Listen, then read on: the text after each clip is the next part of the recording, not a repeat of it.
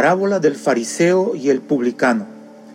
Jesús cuenta esta parábola porque quiere enseñar a su audiencia cómo se debe orar, sobre todo pensando en la actitud que debemos mostrar o cuál es la actitud que Dios aprueba.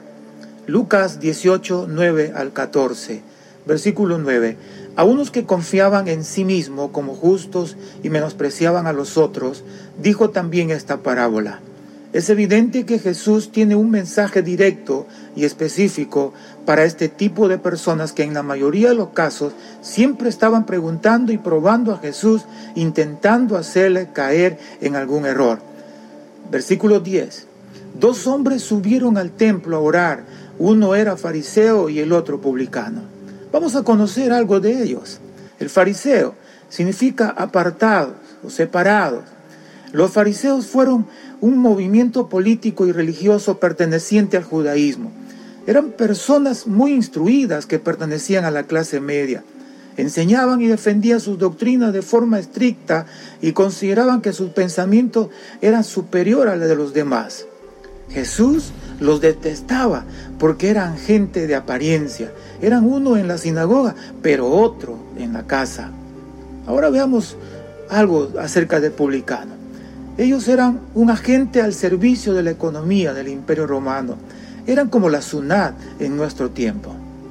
La gente judía los odiaba por ser empleados mercenarios al servicio del imperio romano, por colectar más de lo que se les debía a los romanos y por aprovecharse de la gente por hacerlo. Entonces, ¿qué es lo que hicieron estas dos personas estando en el templo? Jesús nos lo cuenta. Versículo 11 y 12.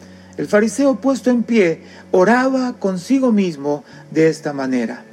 Dios, te doy gracias porque no soy como los otros hombres, ladrones, injustos, adúlteros, ni aun como este publicano. Ayuno dos veces a la semana y diezmo de todo lo que gano. Jesús utiliza la sátira en su descripción del fariseo. La manera en que el fariseo ora es una farsa, dándole las gracias a Dios de tal forma que se glorifica a él mismo y no a Dios. Su autocomplacencia es reforzada por la manera en que Jesús introduce su oración. Oraba consigo mismo. Su constante uso de la primera persona.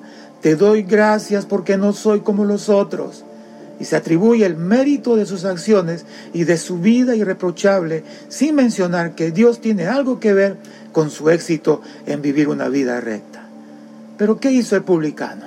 Versículo 13. Pero el publicano estando lejos no quería ni aún alzar los ojos al cielo, sino que se golpeaba el pecho diciendo, Dios, sé propicio a mi pecador. El publicano sabía que lo único que podía hacer era entregar su vida en manos de Dios. Señor, ten misericordia de mí, que soy un pecador. En esa humildad arrepentimiento y deseo de conversión, Dios encuentra la tierra fértil donde derramar su amor.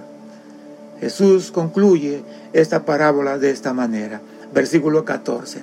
Os digo que éste descendió a su casa justificado antes que el otro, porque cualquiera que se enaltece será humillado y el que se humilla será enaltecido. Y en este momento los oyentes habrían esperado la vindicación del fariseo, pero Jesús lleva la parábola a una conclusión sorprendente. Os digo que éste, el publicano, descendió a su casa justificado antes que el otro, el fariseo, porque cualquiera que se enaltece será humillado y el que se humilla será enaltecido. Es claro que Jesús nos entrega esta parábola para contraponer dos modelos de vida cristiana la del fariseo que con arrogancia piensa obtener la salvación con su propio esfuerzo, y la del publicano que reconoce su condición de pecador y pide la conversión. No todos los fariseos poseían esta actitud, y uno no necesita ser fariseo para exhibir la misma actitud. La parábola es una penetrante crítica que desenmascara una actitud religiosa engañosa que nos permite vivir ante Dios seguro de nuestra inocencia, mientras condenamos desde nuestra supuesta superioridad moral a todo el que no piensa o actúa como nosotros. ¿Están a la medida del publicano nuestras oraciones? Y en nuestros cultos celebramos más los logros humanos o el poder justificador de Dios, la gracia de Dios, la grandeza de Dios. Que Dios nos ayude a tener la actitud correcta delante de Él y ser de influencia positiva en nuestro diario vivir. Que nuestro estilo de vida sea agradable ante los ojos de Dios.